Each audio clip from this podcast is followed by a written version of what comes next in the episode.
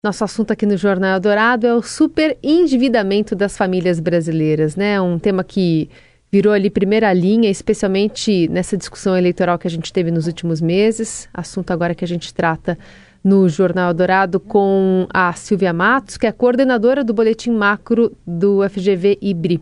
Tudo bem, professora? Como vai? Bom dia, tudo bem? É um imenso prazer conversar com vocês sobre esse tema né, de primeira ordem, tão importante no momento da economia brasileira. Pois é, a gente teve essa combinação aí de algumas necessidades pela pandemia, estímulos fiscais, monetários oferecidos inicialmente pelo governo para enfrentar a crise sanitária e depois aumento dos juros, fragilizando a situação de muitos lares brasileiros. É, e aí a gente queria abordar especialmente a questão das famílias de baixa renda. Se a inadimplência como um todo tem subido, por que essa alta foi maior nessa população e como isso é ruim para todo mundo, né? não apenas para essa parcela?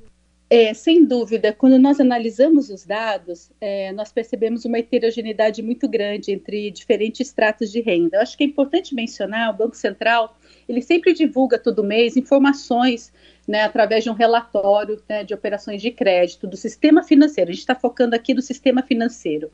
Sem dúvida, além desses dados, né, esses relatórios, o Banco Central tem um outro sistema bem complexo, com muitas informações, e a gente consegue olhar com esse olhar mais cuidadoso né, para diferentes faixas de renda.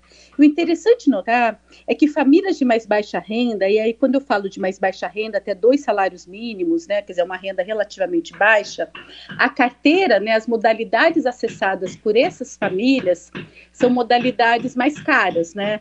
Em geral, tem uma participação aí de créditos que nós chamamos sem garantia. Então, quando a gente tem um crédito sem garantia, com certeza já é uma taxa mais cara, mais elevada. Sabemos né, que um, empréstimo pessoal não consignado, né, não acessado através de um salário fixo, você tem uma taxa mais cara. Então, cartão de crédito também, com certeza, aí tem outras modalidades.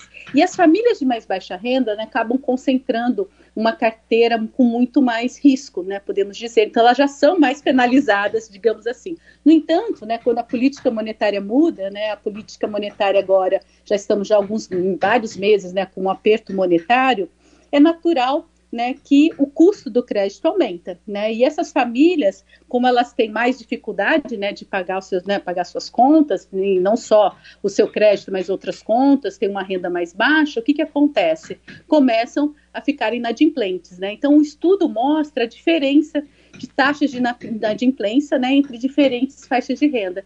E infelizmente os números são bem preocupantes, né? São bem elevados. Professora, nesse cenário que a senhora está nos colocando aqui, a gente teve agora, recentemente, ainda no processo eleitoral, a concessão do consignado para beneficiários do Auxílio Brasil. É uma conta que deve começar a chegar agora, diminuindo os benefícios recebidos por essas pessoas. Como é que a senhora vê isso e a chance de piorar ainda mais essa inadimplência? Bom, quando nós olhamos né, nesse extrato ainda, né, famílias né, que recebem um auxílio, são famílias ainda bem pobres, né, com, né, elas estão realmente precisando bastante desse recurso. E eu, assim, até do ponto de vista de, como economista, acho muito ruim essa forma de aumentar o endividamento, né, quer dizer, permitir o endividamento de famílias que precisam dessa renda lá no futuro, né, para consumir questões básicas de alimento e coisas do gênero. Então, o que a gente sabe como economista é que provavelmente, né, não haverá pagamento desse crédito, né? Então, é, a forma como está sendo feita vai gerar realmente né, uma, um não pagamento. Por isso, né, que o próprio TCU, né, nós vimos recentemente, pediu, né, por exemplo, a Caixa Econômica, que, que fez muitos créditos, né, relacionados ao Auxílio Brasil, consignado, teve que parar, né, com esse processo, porque a gente imagina que não deve ser algo saudável do ponto de vista das instituições financeiras. Eu prefiro é, se formos fazer algum auxílio, alguma coisa, tem que ser direto, né? Não com, através de, de, de, endividamento, porque realmente é um valor que elas não têm condições de pagar lá na frente, porque é um auxílio necessário a questões básicas. Não, não tem como elas reduzirem mais ainda a capacidade de alimentação e outros bens de, né, de necessidade elevada para pagar esse crédito. Nós uhum. sabemos que isso não vai ocorrer. Então, minha visão é um pouco, talvez, é, é, nessa linha. Vai ser uma ajuda, mas que não vai ser, de alguma forma, paga lá na frente. Vai ter muita inadimplência, com certeza. É, porque acho que vale a pena a gente diferenciar, é, por exemplo, o consumidor que quer comprar uma tela grande para assistir ao jogo da Copa, né?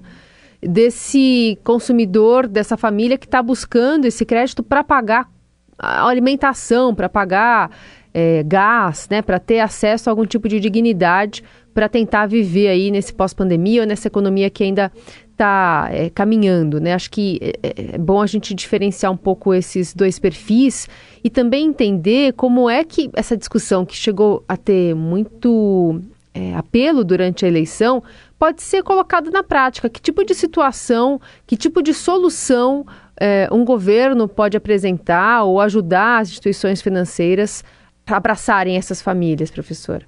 Bom, eu acho que aí é uma questão mais de política social, né? Eu acho que quando estamos falando, vamos separar, né? Eu acho uhum. famílias de baixíssima renda que devem ser auxiliadas através, né, de uma, de um, ou de uma, né, podemos chamar de Bolsa Família ou Auxílio Brasil, não importa o nome, mas eu acho que a gente tem que pensar também nessas famílias a capacidade de geração de renda futura, né? Porque um crédito, né, como você disse, simplesmente para questões básicas não é a melhor forma, né, de você prover esse resultado e você vai ter problemas de inadimplência no futuro, né? Então nós já sabemos disso.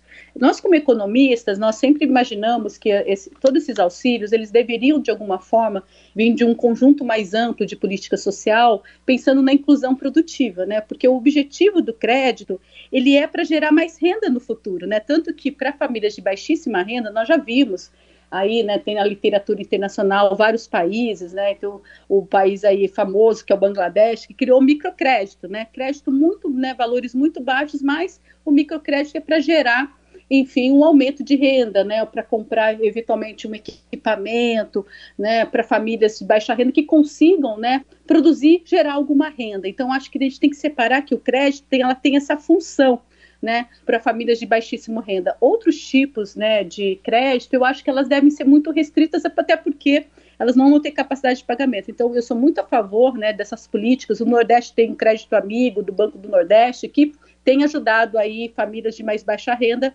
conseguirem né, ter pequenos negócios, conseguirem gerar renda. Eu acho que essa é uma questão que, infelizmente, né, no Brasil como um todo, ainda está muito restrita. Então, acho que a discussão para baixíssima renda é a inclusão produtiva.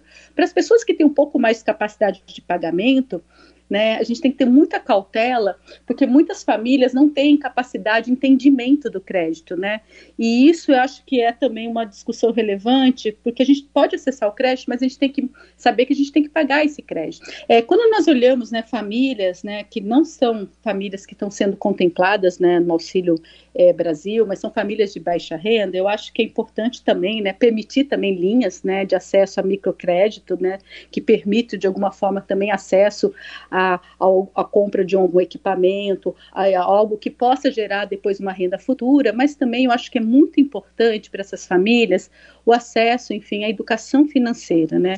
O Brasil é um país de juros altos, né? E nós sabemos que diversos créditos que estão mais acessíveis, né, como cartão de crédito, é, e algumas famílias que conseguem até tenham algum acesso a cheque especial, elas usam de uma maneira muito equivocada, né, que depois elas ficam super endividadas. Então, acho que tem um debate importante também, né, nesse contexto que nós vivemos, para evitar, né, um super endividamento excessivo, uma certa cautela no uso do crédito, entender realmente o que, o que é, né, esse crédito, ele é muito caro e não tentar ser acessado o menos possível, só em caso emergencial.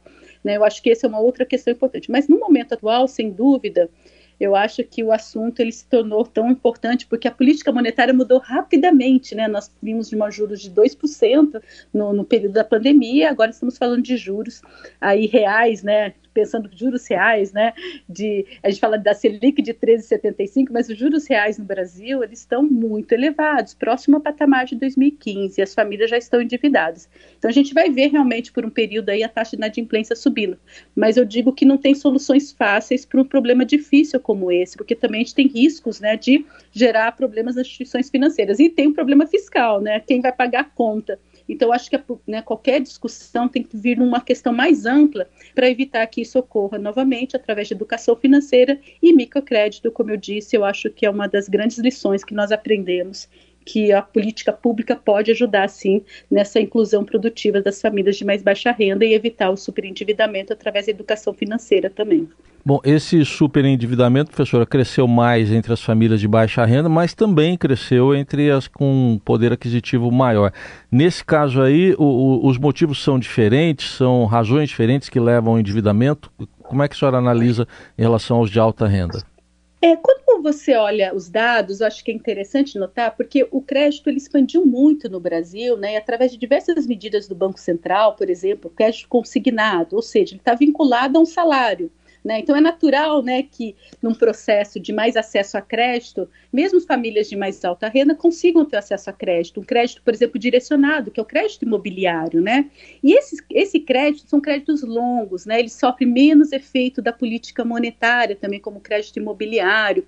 Então, assim, ter um endividamento mais elevado, mas tendo capacidade de pagamento, ou porque você tenha né, um emprego com uma renda mais alta e segura, né, digamos assim, é, isso não é talvez uma questão de política, enfim, né, de, é, claro, sempre a gente tem que imaginar condições é, importantes na macroeconomia, estabilidade, coisas do gênero, mas acho que é natural, né, o Brasil, ele não tinha, né, por exemplo, crédito imobiliário cresceu muito e é muito saudável, as pessoas têm acesso à compra da casa própria, de né, um crédito longo, de 20, 30 anos, isso é saudável para a economia, né, a questão toda é aquele crédito que chama emergencial, aquele crédito tem um custo muito alto, como cartão de crédito, cheque especial, 300% ao ano, né? Então, eu acho que essa é a nossa preocupação, né? E isso está mais concentrado, né? Que te diz a carteira inadimplente está mais concentrada nas famílias de mais baixa renda. É isso que é a grande preocupação. Eu acho que famílias de mais alta renda tendo, né, uma inadimplência mais controlada, como a gente tem visto nos dados, eu acho que é algo que preocupa menos, né? Eu acho que a questão já são os impactos sociais